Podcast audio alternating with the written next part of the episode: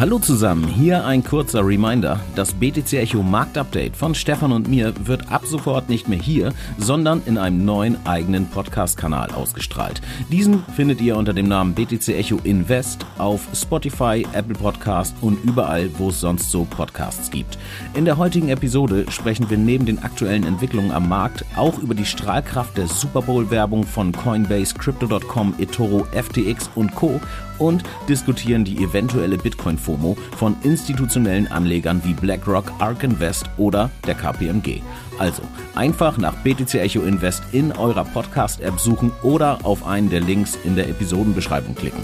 Wir hören uns auf der anderen Seite. Bis gleich.